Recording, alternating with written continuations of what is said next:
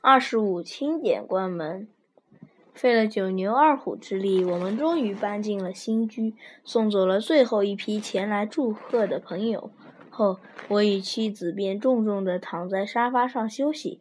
忽然，门铃响了。咦，这么晚了还有客人？忙起身开门，门外站着两位不认识的儒雅的中年男女，看上去是一对夫妻。